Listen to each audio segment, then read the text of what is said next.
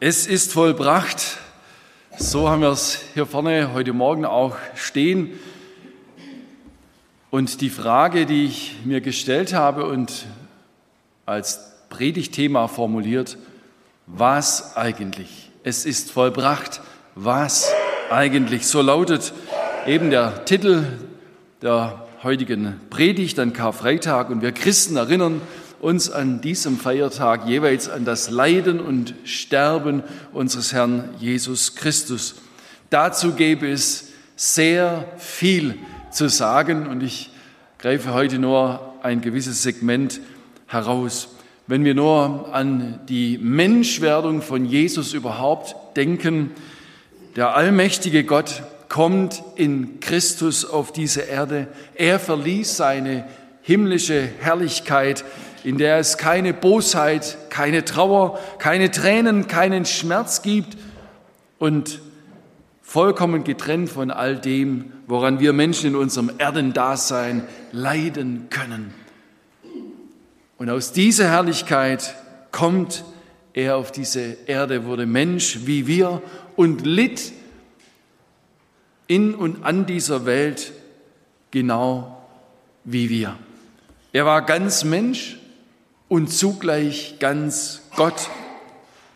Er entschied sich für diese menschliche Daseinsform und seine Gottheit ließ er insbesondere in den drei Jahren seiner öffentlichen Wirksamkeit immer nur punktuell aufleuchten, um seine Identität unter Beweis zu stellen.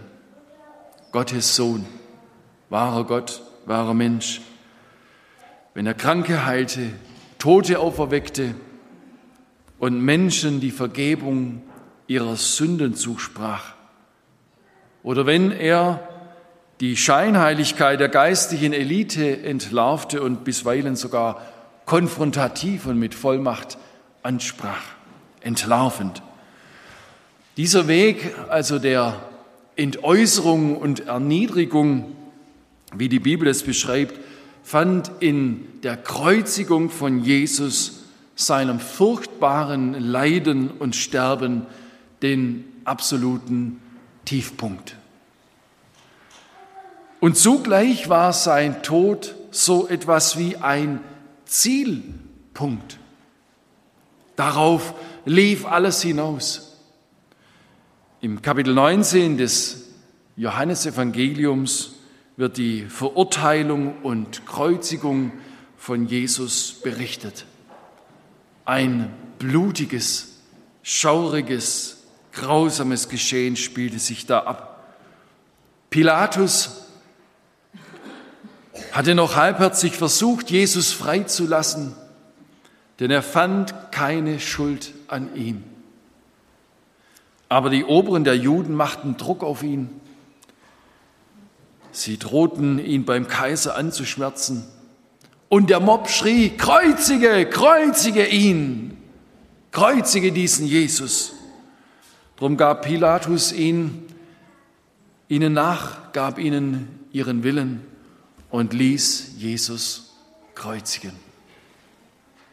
Er, der nie etwas Böses getan hatte, der einzig Sündlose unter den Menschen war, wurde wie ein Schwerverbrecher durch die berüchtigte Kreuzigungsmethode der Römer hingerichtet. Qualvoll und langsam starben die Verurteilten, bis sie am Ende erstickten, weil sie keine Kraft mehr hatten, sich auf den angenagelten Füßen abzustützen. Die Nägel, die durch die Handgelenke der ausgebreiteten Arme getrieben waren, verursachten unvorstellbare Schmerzen wenn die Gekreuzigten mit dem ganzen Körpergewicht daran hingen. Bei Jesus kam noch der große Blutverlust dazu, zuvor durch die Geißelung und Dornenkrone. Es waren keine gewöhnlichen Peitschen, die die Römer da verwendeten. In die Lederriemen waren scharfe, spitze Knochenstücke eingeflochten, die wie Widerhaken im Fleisch der Gepeinigten hängen blieb, um dann wieder herausgerissen zu werden. Da war bei Jesus schon einiges an Blut geflossen. Im Alten Testament gibt es eine Stelle, wo der Prophet Jesus als den Gekreuzigten sieht. Und er beschreibt, sie haben die Furchen auf meinem Rücken gezogen. Das Blut floss herunter. Und die Dornenkrone war nicht aus Brombeerranken geflochten, geflochten, was schon schlimm genug für mich erschien. Jedes Mal, wenn ich im Wald eine Brombeere äh, Dorne reinfasse und, und mich steche, erinnert mich dieser Schmerz auch ein Stück weit an das, was Jesus mit der Dornenkrone erlitten hatte. Aber seine Dornenkrone war aus dem Christusdorn geflochten. Zentimeterlange Dornenstacheln, hart und spitz waren es, aus denen man diese Krone flocht. Und die Soldaten schlugen sie ihm mit einem Rohr auf seinen Kopf, dass die spitzen Dornen bis in die Schädeldecke drangen. Rasende Schmerzen die Folge, unvorstellbar. Und dann kam der Moment, als Jesus starb. Er rief diese drei Worte. Nur Johannes nennt den Wortlaut. In den anderen Evangelien heißt es nur, dass Jesus laut rief. Es ist vollbracht. Dann neigte er sein Haupt und starb. daran anknüpfend stelle ich im Predigtitel die Frage, was eigentlich, was hat Jesus da vollbracht? Warum starb er so? Warum hat er das mit sich machen lassen? Warum hat er diesem Spuck nicht ein Ende gemacht? Das habe ich mich als Kind, als kleiner Junge immer wieder gefragt. Jesus, warum? Warum lässt du das mit dir machen? Damals habe ich Comics gelesen, unter anderem Superman, ne, also die, die Comicserien über die Superhelden, so Fantasiegestalten. Und ich dachte, Jesus hätte doch wie Superman oder sonst einer einfach allem Spuk ein Ende machen können. Mit einer Bewegung, mit einer Handlung wäre alles vorbei gewesen. Aber er hat es nicht getan. Warum? Warum hat er sich nicht gewehrt? All das waren Fragen, die seine Jünger seine Schüler, mit denen er drei Jahre durchs Land gezogen war und die ihn als den ersehnten Messias, den König Israels, doch erkannt hatten, all das waren Fragen, die auch sie umtrieb. Diese Schar junger Männer war völlig verängstigt, desillusioniert und verwirrt. Sie verstanden nicht, dass Jesus sich tatsächlich nicht gewehrt hatte. Vielmehr hatten sie gehofft, dass er das Ruder noch mal rumreißen würde. So oft hatte er die Situationen doch in höchster Not gerettet. Als sie in Seenot im Sturm auf dem See Genezareth waren und das Boot unterzugehen drohte. Voller Angst waren sie.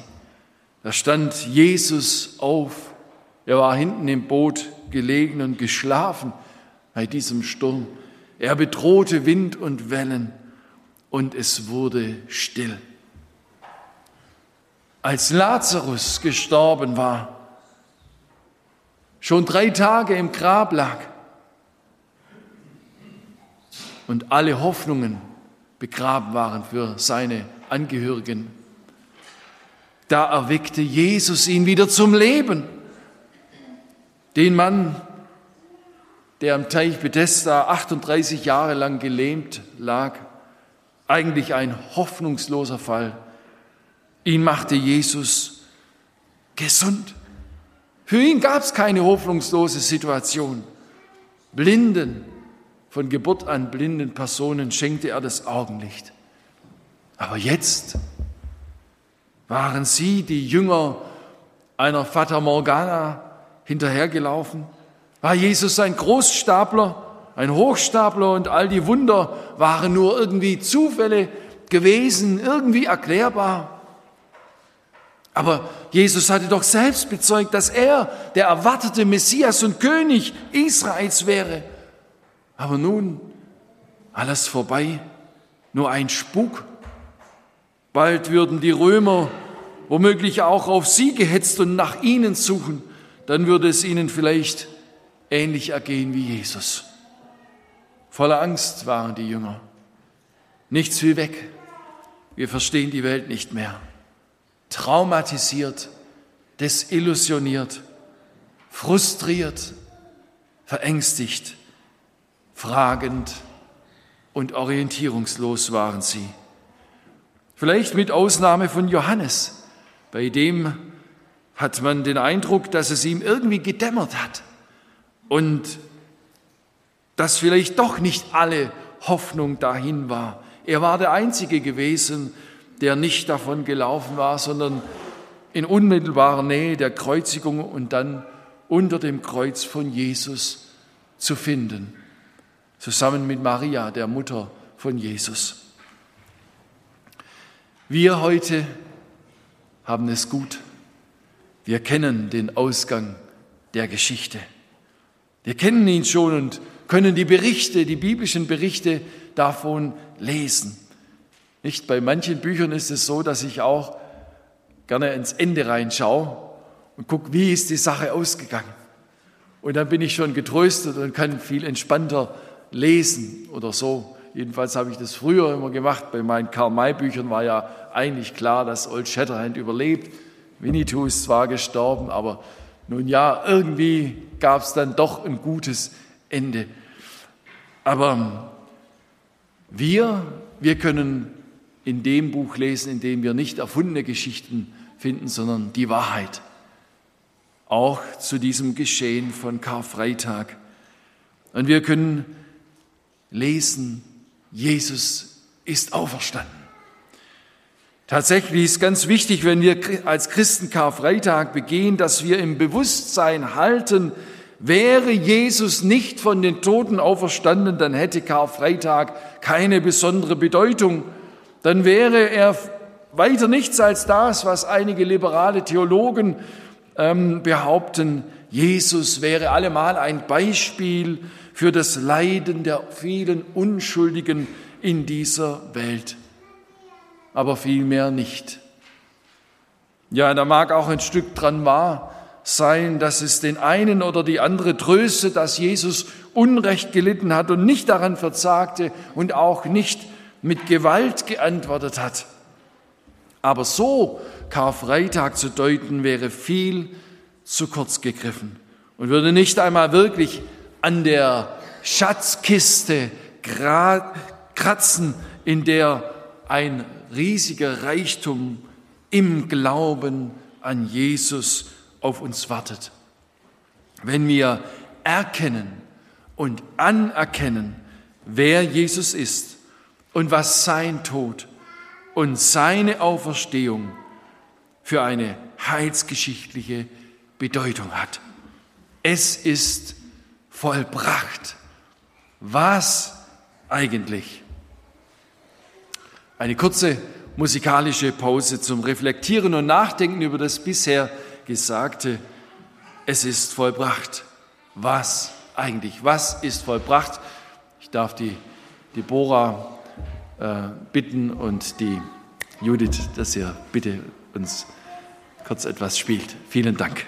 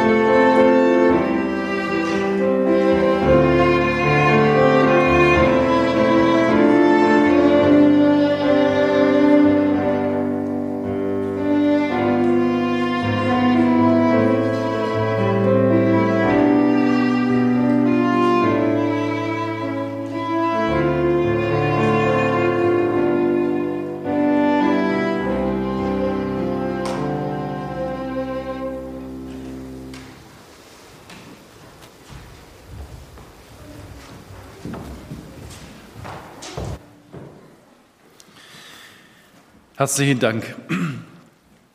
Ich will uns sieben Punkte, teilweise anhand von kurzen Bibelstellen, vor Augen führen. Erstens, es ist vollbracht. Was ist vollbracht? Nun, man könnte sagen, diese ganze Erdenreise, dass Jesus seine göttliche Gestalt aufgegeben hatte und sich in die Niederungen des irdischen Menschseins begeben hatte, ist gemeint und war nun abgeschlossen. Es ist vollbracht. Im Sterben von Jesus wurde dieser Zeitabschnitt beendet. In seinem Auferstehungsleib, den er nach Ostern hatte, war das für 40 Tage bis Himmelfahrt dann noch ein Zwischenstadium, könnte man sagen. Jedenfalls mit dem Sterben von Jesus fand seine Zeit der Erniedrigung und des Leidens ihr Ende. Das Ende jedoch war im Grunde auch wie ein Zielpunkt, habe ich schon erwähnt. Und deshalb ist das, es ist vollbracht, insbesondere darauf zu beziehen, auf sein Leiden und Sterben. Zweitens also, es ist vollbracht. Was ist vollbracht? In den 40 Tagen zwischen Ostern und Himmelfahrt erklärte es Jesus seinen Jüngern immer wieder. Ich sage es mal in meinen Worten so, Leute, dass ich starb, das geschah nicht deshalb, weil ich mal kurz nicht aufgepasst hatte, sondern es musste so geschehen. Im Lukas-Evangelium Kapitel 24 kann man es nachlesen, wie Jesus seine Jüngern eine Bibelstunde der besonderen Art hielt. Er ging mit ihnen durch sämtliche Schriften des Alten Testamentes, also der Bibel, wie sie zur Zeit von Jesus vorhanden war und wie sie die Juden auch heute noch haben und lesen. Ich lese mal aus Lukas Evangelium Kapitel 24 die Verse 45 bis 47. Lukas 24, Verse 45 bis 47. Da öffnete er ihnen das Verständnis, so dass sie die Schrift verstanden und sprach zu ihnen, so steht's geschrieben, dass Christus leiden wird und auferstehen von den Toten am dritten Tage und dass gepredigt wird in seinem Namen Buße zur Vergebung der Sünden unter allen Völkern. Fangt an in Jerusalem. Also, so viel einmal zu Punkt 2. Jesus erklärt es seinen Jüngern, es musste so geschehen. Es hat sich Prophezeiung und Heilsgeschichte erfüllt. Es musste so geschehen, dass er am Kreuz geschah. Es war Gottes Plan völlig verkannt von den Jüngern auch von vielen, die das sonst miterlebt haben, von den allermeisten würde ich sagen. Aber schlussendlich wurde dieses Es ist vollbracht deutlich. Es musste so geschehen. Es gehörte zu Gottes Handeln uns zu gut. Warum das geschehen musste, da kommen wir jetzt Schritt für Schritt drauf. Drittens, es ist vollbracht. Was eigentlich? Was? Wurde da vollbracht von Jesus. Ich zitiere aus Hebräerbrief Kapitel 9, Verse 12 und 15. Hebräerbrief Kapitel 9, Verse 12 und 15. Da geht der Autor des Hebräerbriefes auf den Tod von Jesus und der Bedeutung des Geschehens ein, gerade im Blick auf das, was im Alten Testament vorgeschattet, vorgezeichnet war, angedeutet wurde. Da heißt es, er, also Jesus, Vers 12 in Hebräer 9, er ist auch nicht durch das Blut von Böcken oder Kälbern, sondern durch sein eigenes Blut ein für allemal in das Heiligtum, es geht eigentlich um das Allerheiligste, wovon der Hebräerbriefschreiber hier schreibt, er ist in das Heiligtum eingegangen und hat eine ewige Erlösung erworben. Und Vers 15, und darum ist er auch der Mittler des neuen Bundes, damit durch seinen Tod, der geschehen ist zur Erlösung von den Übertretungen unter dem ersten Bund die Berufenen das verheißene ewige Erbe empfangen. Es steckt so manches drin. Ich möchte einen Aspekt herausgreifen. Im Grunde genommen findet man im Neuen Testament in den Lehrbriefen der Apostel sehr viele Erklärungen zu genau diesem Punkt des Leidens und Sterbens von Jesus. Jesus Christus ist die Erfüllung eines alttestamentlichen Bildes dargestellt in einer Person, dem sogenannten Hohepriester. Der hatte den Auftrag, insbesondere einmal im Jahr am sogenannten großen Versöhnungstag mit dem Blut eines Sühneopfers sozusagen stellvertretend das ganze Volk Israel in die Gegenwart Gottes zu bringen. Zuvor musste Sühne geschehen, oder das war dieses Sühne geschehen. Völlig klar im Bewusstsein war für die Menschen im alten Israel, jeder von uns, und nicht nur in Israel, sondern weltweit, darauf zielt die Botschaft ja letztendlich. ist Es nicht nur eine Botschaft für Israel, sondern für alle Menschen der ganzen Welt. So wird es dann deutlich in der Verkündigung der äh, Apostel. Also, aber im alten Israel war das völlig klar. Jeder von uns hat Schuld auf sich geladen, ist getrennt von Gott aufgrund seiner Schuld, die er vererbt bekommen hat und ähm, auch das, was wir in unserem Leben falsch gemacht haben. Das war tief im Bewusstsein. Wir werden schuldig, wir sind schuldig, wir werden, wir wurden Gott nicht gerecht und wir sind auch unseren Mitmenschen nicht gerecht geworden. Wir sind schuldig. Gott aber ist heilig und mit Schuld beladen kann kein Mensch in die Gegenwart Gottes kommen. Es ist eine uralte Erkenntnis und Wahrheit, die all dem zugrunde liegt. Das ist das tiefe Bewusstsein, das hinter diesem Vorgang der Versöhnung geschieht am großen Versöhnungstag. Wir brauchen Sühne für unsere Schuld, wir brauchen Vergebung. Ohne erfahrene Sühne ist die Gemeinschaft mit Gott nicht möglich. Jesus ist nun der wahre Hohepriester. Er ist der Erfüllung dieses Bildes aus dem Alten Testament. Der Hohepriester, der nicht immer wieder jedes Jahr erneut, sondern ein für allemal den Weg zu Gott geöffnet hat. Er selbst, Jesus, ist dieser Weg. Wie er es seinen Jüngern einmal, dem Thomas auf Anfrage, gesagt hat, ich bin der Weg und die Wahrheit und das Leben. Niemand kommt zum Vater außer durch mich. Im Matthäus-Evangelium Kapitel 27, Verse 50 und 51 wird ganz Erstaunliches zum Sterben von Jesus berichtet, was da im Tempel geschah, zeitgleich. Da heißt es, Matthäus-Evangelium Kapitel 27, Vers 50. Aber Jesus schrie abermals laut eben dieses Es ist vollbracht und verschied. Und siehe, der Vorhang im Tempel zerriss in zwei Stücke von oben an bis unten aus.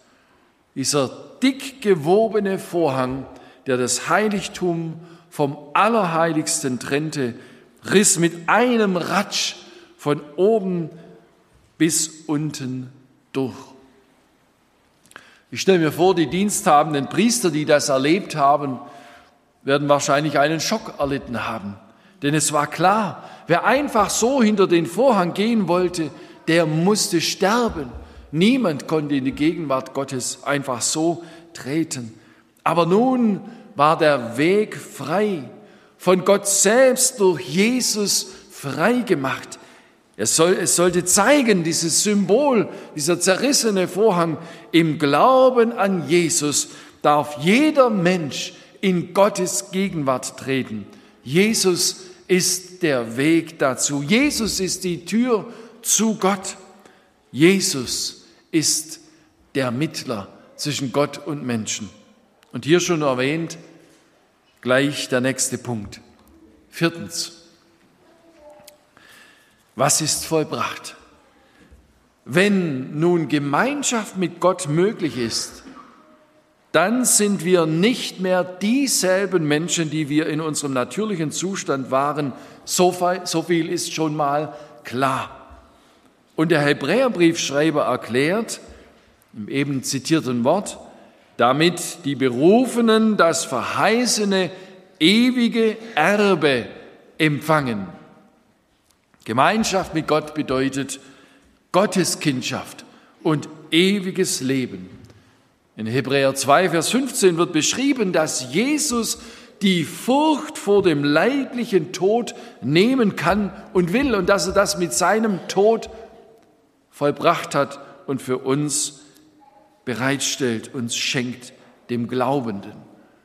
Was ist also vollbracht? Die Trennung zwischen Gott und Mensch ist aufgehoben und durch den Glauben an Jesus können Menschen zu Kindern Gottes werden mit einer herrlichen, ewigen Zukunft, ewiges, unzerstörbares Leben. In 2. Timotheusbrief, Kapitel 1, Vers 10, da schreibt der Apostel Paulus etwas Wunderschönes. Jesus, der dem Tode die Macht genommen und das Leben und ein unvergängliches Wesen ans Licht gebracht hat durch das Evangelium. dass dieses Kreuzesgeschehen inklusive der Auferstehung mit gemeint.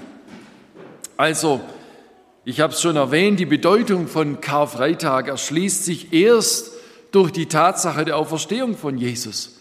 Insofern, es hat einmal jemand gesagt, das Kreuz ist kein Punkt, sondern ein Doppelpunkt. Aber unentbehrlich wichtig ist es, das Kreuz, denn es geht um die Aufhebung der Trennung zwischen dem heiligen Gott und uns sündigen Menschen. Aufgrund von Vergebung werden Menschen rein und dürfen in die Gemeinschaft mit Gott treten. Fünftens, es ist vollbracht. Was ist vollbracht? Die Erlösung ist vollbracht. Dieser Begriff taucht immer wieder in der Bibel auf, im Kolosserbrief beispielsweise Kapitel 1, Verse 12 bis 14. Da ermuntert Paulus die Christen in Kolosse, sich freudig an das zu erinnern, was sie durch den Glauben an Jesus geschenkt bekommen haben.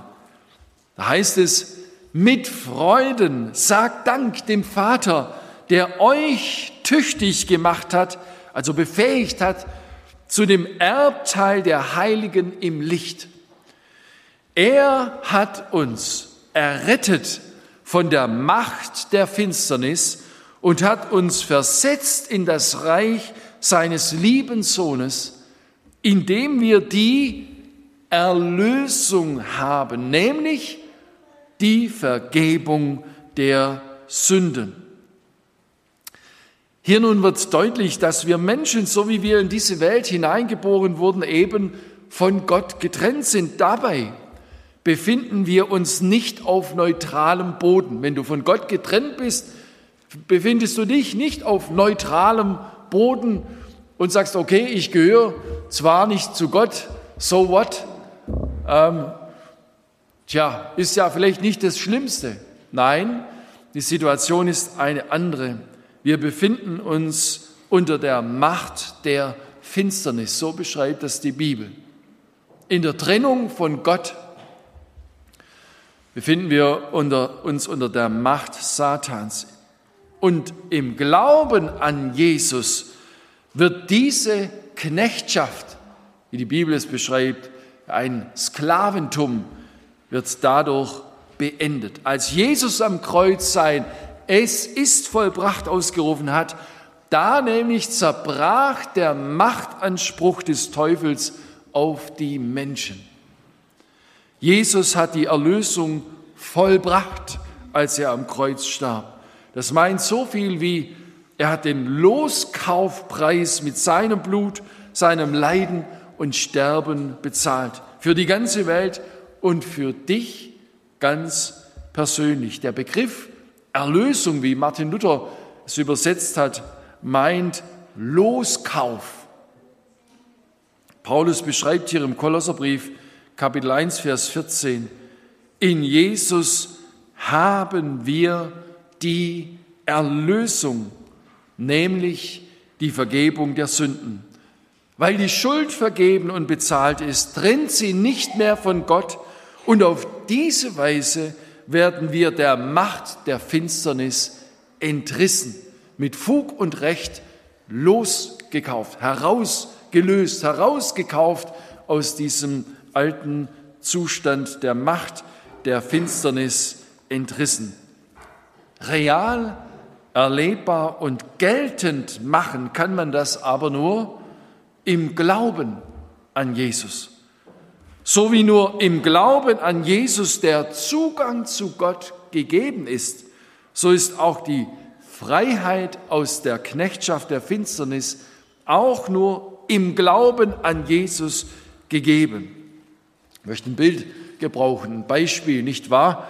Es hilft einem nicht, wenn man einen reichen Onkel in Amerika hat, der einem ein paar Blankoschecks zuschickt, wenn man dann den Blankoscheck nicht benutzt, keinen Betrag einträgt und ihn auf der Bank dann auch einlöst, dann hat man nichts davon. Dann stimmt es zwar, der Onkel hat dir ein Geschenk zugedacht, nämlich die Tilgung all deiner Schulden und obendrauf noch einen großen Reichtum, aber wenn du das Geschenk nicht annimmst, dann hast du nichts davon. So ist die Freiheit von der Macht Satans nur dann gegeben, wenn du dich Jesus ganz persönlich anvertraust, wenn du den Blankoscheck einlöst, wenn du deine Schuld einträgst. Die Bibel sagt, wenn wir unsere Sünden, wenn wir unsere Schuld bekennen, so ist Gott treu und gerecht, dass uns die Sünde vergibt und uns reinigt von aller Ungerechtigkeit in einem Blankoscheck, wer den Begriff nicht kennt und das Prinzip, da kannst du irgendeinen Geldbetrag eintragen und insofern das Konto des Ausstellers gedeckt ist, kannst du damit deinen Ferrari bezahlen, ja? So teuer es auch sein mag, oder deine Schulden begleichen. So ist das Evangelium von Jesus Christus. Es wird dir verkündigt, Jesus hat alle Schuld bezahlt. Bring sie ihm, bekenne sie ihm, so erfährst du auch die Vergebung. Wenn du das noch nicht getan hast, dann will ich dich ermutigen und herausfordern. Nimm Jesus als deinen persönlichen Retter ganz persönlich und bewusst und hörbar an. Sprich mit ihm, so wie die Bibel es sagt. Wer den Namen des Herrn anrufen wird, der soll errettet werden. Das meint, sag es Jesus, sprich im Gebet mit ihm, sag ihm, dass du ihm gehören willst, bekenne ihm deine Schuld, bitte um Vergebung, sprich mit ihm ganz bewusst und nimm ihn beim Wort. Er verspricht, dass er niemanden wegstößt, der zu ihm kommt. Auf diese Weise wirst du gerettet, wirst du Gottes Kind, herausgerettet durch Jesus aus dem Machtbereich Satans, hineingerettet in den Machtbereich von Jesus. Der Feind hat kein Anrecht mehr an dir. Im Epheserbrief Kapitel 2, die Verse 1 bis 2 drückt sich Paulus ähnlich aus wie hier im Kolosserbrief. Er schreibt an die Christen in Ephesus an das, was ihnen oder erinnert sie daran, was ihnen geschenkt wurde und sagt ihnen, wo sie herkommen. Auch ihr wart tot durch eure Übertretungen in Sünden. Tod meint im geistigen Sinne getrennt von Gott, vom Leben abgeschnitten.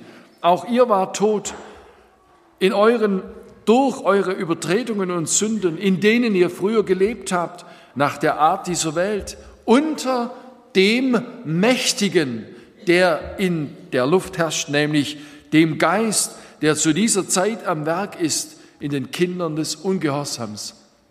Also das ist da erstmal der, der Ausgangszustand jedes Menschen. Und das war früher so, erinnert Paulus die Christen in Ephesus im weiteren Textverlauf.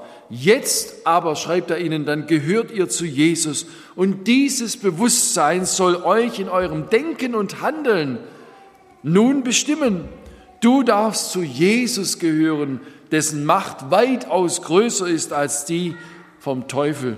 Bei Jesus bist du sicher, aber auch nur bei ihm. Und nun sechstens, es ist vollbracht. Was denn? Was eigentlich ist vollbracht? Es hat mit dem eben schon erwähnten Punkt zu tun. Der Apostel Paulus erklärt uns im Römerbrief Kapitel 6, dass unser alter Mensch mit Christus gestorben ist. Was meint das alter Mensch? Damit beschreibt Paulus unsere Identität im Zustand der Trennung von Gott. Im Glauben an Jesus wird dieser Reichtum, der uns zugedacht ist, Wirklichkeit, mit der wir nun rechnen dürfen und sollen dass das Alte hinter uns liegt. Das alte Lebensprinzip Existenz in Trennung von Gott liegt hinter dir mit Fug und Recht. Und Paulus schreibt nun, rechne damit, dass es so ist. Rechne damit, dass das Alte kein Anrecht mehr an dir hat und dass du neu geworden bist durch Jesus, den Lebendigen und Auferstandenen. In Kapitel 6, Vers 11 da schreibt er eben dann, Römer Kapitel 6, Vers 11, haltet dafür, dass ihr der Sünde abgestorben seid. Hier spricht er von Sünde als Prinzip. Und Sünde ist vom Begriff her der Ausdruck für diese Existenz in Trennung von Gott. Wir sind zur Gemeinschaft mit Gott bestimmt. Der Mensch lebt in Trennung von ihm. Das meint, er lebt in der Sünde. Sünde heißt vom Begriff her Zielverfehlung zur Gemeinschaft mit Gott bestimmt, aber du bist in Trennung von ihm. Insofern lebst du in der Sünde. Und jetzt sagt er, haltet dafür, rechnet damit, dass ihr der Sünde abgestorben seid.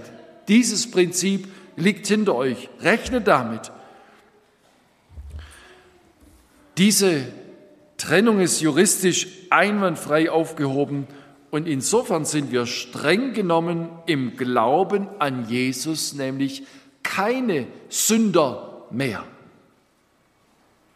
Interessant im Gespräch mit so manchen Christen, dass sie das irgendwie noch nicht geschluckt haben. Aber das ist das, wie Gott dich anschaut, wenn du zu Jesus gehörst. Bist kein Sünder mehr sondern du bist Gottes Kind, du gehörst zu ihm und zu ihm kann nur das Perfekte, das Reine gehören. Und deine Schuld wurde versöhnt, vergeben, abgewaschen. Du bist rein in seinen Augen. Hier geht es um einen juristischen Sachverhalt. Allerdings, es ist so, wenn wir nicht mit Jesus als unserem Leben rechnen, mit seinen Möglichkeiten, dann leben und verhalten wir uns so wie Menschen, die eben getrennt von Gott leben, wie Sünder. Deshalb kommen da manche Christen durcheinander. Die Lehrbriefe des Neuen Testaments, sie ermuntern uns an vielen Stellen, rechne mit Jesus mitten in deinem Alltag. Er, der Auferstandene, ist an deiner Seite. Ob du es fühlst oder nicht, spielt keine Rolle. Rechne mit ihm. Er kann, was du nicht kannst. Er ist deine Freiheit von der Sünde. Wenn die Versuchung zum Bösen kommt, dann ist der beste Kampf gegen die Sünde deshalb die Flucht zu Jesus. Die Flucht zu Jesus ist der beste Kampf gegen die Sünde, denn er hat dich freigekauft zur Gemeinschaft mit ihm, dem Lebendigen, der die Sünde besiegt. Siebtens, was ist vollbracht? Nun, damit schon beschrieben, die Möglichkeit, die offene Tür für ein verändertes Leben ist nun gegeben. Die Voraussetzung dafür ist geschaffen. Wir blicken ja schon rüber nach Ostern. Das muss so sein, kann gar nicht anders gehen, weil nun Gott selbst in dir der Wirkende ist. Und darum geht's nach dem Doppelpunkt. Kommt dieser Zielpunkt, jawohl, Jesus ist am Kreuz deshalb gestorben, damit ein neues Leben möglich ist. Ich möchte mit einem Text aus 2. Korinther 5, 21 den letzten Punkt ausführen. 2. Korintherbrief, Kapitel 5, Vers 21. Da heißt es, Gott hat den, er spricht von Jesus, der von keiner Sünde wusste, für uns zur Sünde gemacht, damit wir in ihm die Gerechtigkeit würden, die vor Gott gilt. Die neue Genfer Übersetzung bzw. Bibelübertragung drückt es in heutiger Sprache so aus, den, also Jesus, der ohne jede Sünde war, hat Gott für uns zur Sünde gemacht, damit wir durch die Verbindung mit ihm die Gerechtigkeit bekommen, mit der wir vor Gott bestehen können. Könnt ihr auch sagen, in diesen Zustand hineinversetzt werden, in dem wir vor Gott bestehen können. Hier sehen wir wieder schön, wie das Kreuz seine Bedeutung erst recht im Licht der Auferstehung entfaltet. Möchte der Osterpredigt nicht vorausgreifen, aber es ist eigentlich unvermeidlich, dass man an Karfreitag schon davon spricht. Wir sind zur Gemeinschaft mit Gott bestimmt durch Jesus, seinen Sühnetod und Vergebung unserer Schuld ist sie möglich geworden. Die Gemeinschaft mit Gott. Die Bibel erklärt uns, dass Gott dann selbst durch den Heiligen Geist Wohnung in uns nimmt und auf diese Weise prägend in uns wirkt. Es geht quasi um eine Symbiose, eine Verbindung, eine geistig-organische Verbindung, die Paulus mit der Formulierung in Christus beschreibt. Sie lässt sich mit der Aussage von Jesus in Johannes 15 und dem Bild vom Weinstock und den Reben schön verbinden. Jesus sagt dort, ich bin der Weinstock, ihr seid die Reben. Ohne mich könnt ihr nicht sein, was ihr sein sollt und könnt ihr nichts tun, was ihr tun sollt. Als richtige Menschen im Sinne Gottes. In Christus sind wir, so schreibt es Paulus dann in Vers 17 hier im zweiten Korintherbrief ganz schön, in Christus sind wir eine neue Schöpfung. Ist jemand in Christus, so ist er eine neue Kreatur, eine neue Schöpfung. Aber das heißt, nur von Jesus her sind wir neu und mit ihm sollen wir rechnen, damit wir in ihm die Gerechtigkeit würden, die vor Gott gilt oder anders übersetzt, damit wir in ihm die Gerechtigkeit Gottes würden. Da klingt es an, dass der einzig gerechte Gott nämlich der Wirkende in unserem Leben sein will. Das gilt in doppelter Weise also. Zum einen werden wir für gerecht erklärt im Glauben an den für uns gekreuzigten Jesus. Da könnte man noch vieles sagen. Es ist vollbracht, jawohl. Jesus hat mit Nikodemus darüber gesprochen, über diese alte Geschichte im Alten Testament wird sie berichtet, das Volk Israel in der Wüste schuldig geworden. Viele starben an den Bissen der Schlange. Mose sollte eine eherne Schlange aufrichten und dann ging der Ruf durchs Lager befohlen von Gott. Jeder, der auf diese Schlange, auf dieses Schlangenbildnis schaut, wird am Leben bleiben. Und dann sagt Jesus dieses bekannte Wort, das wir oft abgekürzt verstehen. Also auf dieselbe Weise, nach demselben Prinzip hat Gott diese Welt geliebt, damit alle, die an ihn glauben, nicht verloren werden, sondern das ewige Leben haben. Der Blick auf Jesus, den Gekreuzigten und das Verständnis, er trägt meine Schuld, macht uns frei. Aber es ist auch noch das Zweite, was ich schon angedeutet habe. Es meint genauso, in ihm, in Christus, dem Auferstandenen und Lebendigen, haben wir ein neues Leben, ein lebendiges Leben. Jesus Christus in uns. Paulus fasst es in Galater 2, Vers 20 so schön zusammen, was für ihn Christsein bedeutet. Nicht mehr ich lebe, sondern Christus lebt in mir. Und was ich jetzt in meiner irdischen Existenz lebe im Alltag, das lebe ich im Vertrauen auf Jesus, den Sohn Gottes, der sich selbst für mich gegeben hat, aus Liebe. Und das will ich abschließend noch mal einmal unterstreichen. Es geht zentral im Kreuzesgeschehen um die Liebe Gottes.